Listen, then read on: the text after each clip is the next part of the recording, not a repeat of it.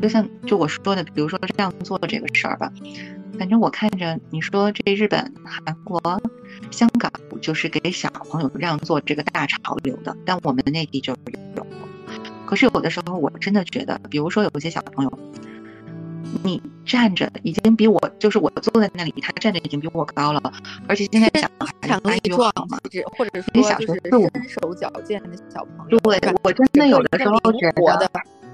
因为很多萎靡不振的在地铁里面的一个打工人，他跟你完全不一样，就是他明显比你精神抖擞的多，然后你还由于社会的这个约定俗成要给他让座，你说这个这不是因为在需求上面人不舒服了就坐一下，就是有点像高圆圆在那个电影里那个感觉，就是我今天不舒服了，我坐在这儿，然后有一个小孩我没给他让座，然后还。道德上要谴责你这个坐着的阿姨，就是你不对啊！我有什么不对？我也是买了票上来的呀，我也是不容易的人类的一天。对呀，包括我自己也遇到过，就是你上了一天班，你已经特别累了，他过来，可能家长过来要求你站起来给他的孩子让一个座，这样的，就是我们不能把美德的一个东西给他规划到一个义务的范畴。我们坦白的来说，我们这个社会真的已经到了说，就是自己的孩子就是可以被当成别人的孩子的程度吗？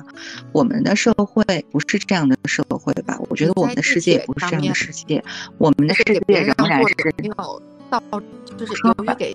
老人小孩让座，有没有造成过其他人的连带的？叫什么 collateral damage，就是把别人也拽入到一个尴尬境地里，这种情况你有没有遇到过？我遇到过，我没有遇到过，但是我自己有被说过，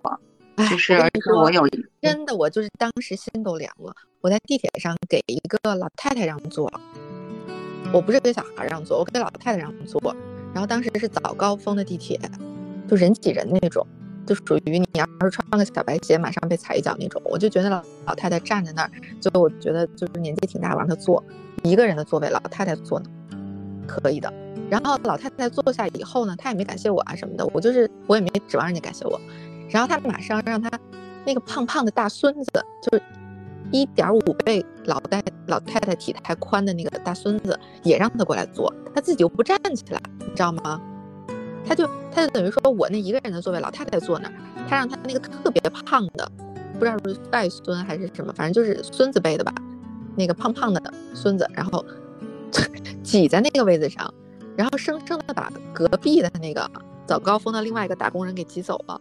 然后我后来我就我就站在那儿，我就觉得我特别对不起那个就是被挤走那个人，我哪知道是这样的人啊，就是嗯嗯。哎呀，真的，这个场景我记到现在。然后以后我就想，早高峰我再也不然就是不不主动让座了，因为你不知道，就是你的事情可能会造成别的人的一些什么，就是这些小朋友的这些因素，在在我国真的是啊，你说不清楚，你无法预计走势啊，这个这个太玄妙了，这个。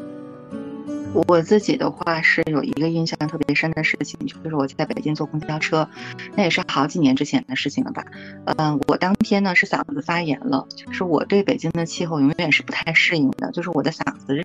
日常发炎。之后你去这个门诊，他也只给你开三天的消炎药哈，Angela 现在管得很严格，我整个人不太舒服，我觉得我是稍微有点低烧吧，所以我当时坐了北京这个公交线，我去值这个晚班，嗯。要到军事博物馆这个去上一个晚班，所以我就当时不想给人家就是让座，而且我觉得周围有那么多男士，为什么不让座？就是有一个老人上来了，但是就别人给他让座的时候，他已经说他只坐一站，他马上就下去了，他不需要别人给他让座，因为人比较多的情况下，他坐过去了，他再出来移动到门那儿，其实更费力，就很不方便，他只坐一站。但是当时的司机就一直恶狠狠地瞪着我，对我横眉冷对的。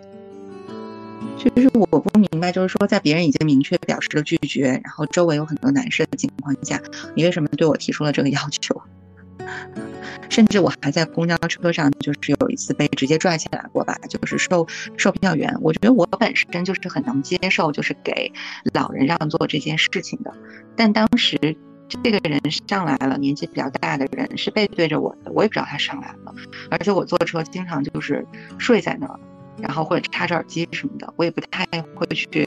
关注，就是尤其北京这么多人，你也不太会去周周注意周围的环境。然后售票员也没有说你怎么样，不是说像那个司机一样就瞪着我呀，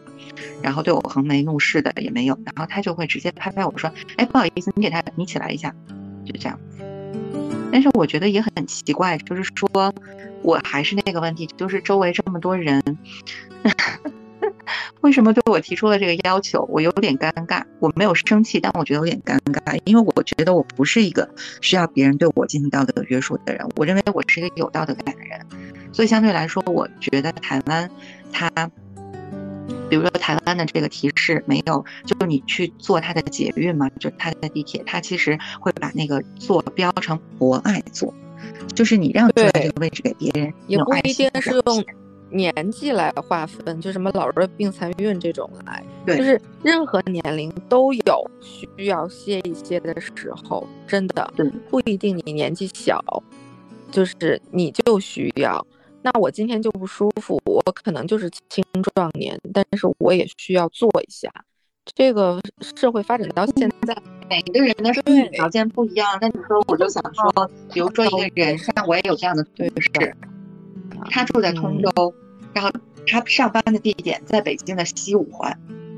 他每天就是，如果他对他来说，就是他上车找到一个座位是很重要的，因为如果他从他的通州一直站到西五环，你想他上午还怎么上班？Angela，他可能很难上班了。就这个确实是我的同事，所以他每次都是可能做到，比如说传媒大或者再怎么下一站，他就一定要找一个座位坐下。如果说像他这种就是工作强度和他这个通勤的时间，你还要求他说哦，你是不是要起来，你把这个座让给别人？我觉得对他来说，就这个人来说是个挺残酷的事儿。不管他是不是我说男生啊，对，小青说为什么叫现代社会文明公约？哎，我觉得这个这个其实让做这事儿不在我预期内啊。但我觉得现代社会真的是不可以把任何一个东西强加给别人。就社会发展到现在，你应该接受千姿百态的，呃，就是各种类类型的可能性，以及你没有遇到过的事情，没有经过别人的难，你也不要说别人不苦。就这种事情，不能强加给任何的价值观到别的不相干的人头上。就你做每件事都要想到你的对这个。对对。真的不能想当然，对吧？就是像 Angela 说，都是时代和社会的发展嘛。就你刚才说这个社会发展到这个阶段，就让我想到，比如刚才你提到的，你说小区里那个情况，是不是如果把它置换到咱们小的时候，那个谁谁谁家的大院儿，然后哪个哪个胡同？它是不是就比较顺理成章了？但是现代社会的发展其实是去强调人和人之间的距离感的，我觉得，或者说陌生人社会吧。比如说日本人，日本人这个陌生人社会的守则贯彻的真的特别到到位。就是我觉得，比如说你坐车的时候，他是，呃，如果标了这个座椅是什么爱心座椅啊，给什么人需要人去用的，即便是说这个座位上现在没有人的话，很多时候大家也不会去坐。这是首先其一啊。再有就是说，大家对于在公共场合自己的一个、自己的一个就是行为是非常有意识的，就是有知觉的。就像之前那个我们说，就说这个日本男生说特别有意思，就是在公共场合特别注重卫生，然后回去自己的家呀，没法看。以前我们学姐特别搞笑，说我们那个学长说说那个去了你们家之后，觉得没有路。路啊，阿里马塞，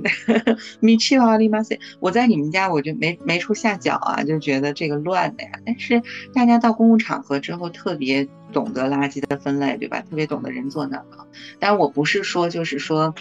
嗯，我不是说他们的就是国民素质就就完全全面的超越我们。但是在这些方面，我觉得是可以借鉴的。就是有时候距离感是让人更舒服的，不是距离感就是陌生的和冷酷的。我觉得距离感有时候其实是在公共领域，你遵守一定的规则，就会让大家更舒服一点。就是你要考虑一下别人，就不能，嗯，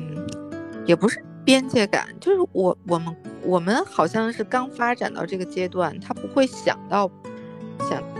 到别人有。额外的需求，就是由于自私和眼界窄吧，他想不到。不是啊，我们我们不是这个导向啊，对我们不是这个导向，就是我自己，我们不是这个导向，我们就是 我们我们的导向一直，我们两个一直是 peaceful and love 这个导向。但是我我是想到那个白岩松老师说，就是以后我们能不能不叫残疾人了，我们能不能叫残障人？我觉得都是，就是其实这个文明守则除了你的行为以外，也有你的语言啊，你说对不对？就像就我们总是像刚才这样说到弱病残孕这样的做似的。我不是要怼白老师啊，但我觉得残疾那个残障就是差一个字嘛，就等于说你在简体中文世界里对疾病的疾和障碍的障的这个语言的感觉。你是觉得谁更多考虑了一点，还是说其实约等于就差不多？就只只要是你其实就自己对于这个语体色彩没有特别多的那个什么，就是这个这个说法，就是单一个主持人呼吁起来，就是呃，你说改个说法这种小事，其实掩盖了好多。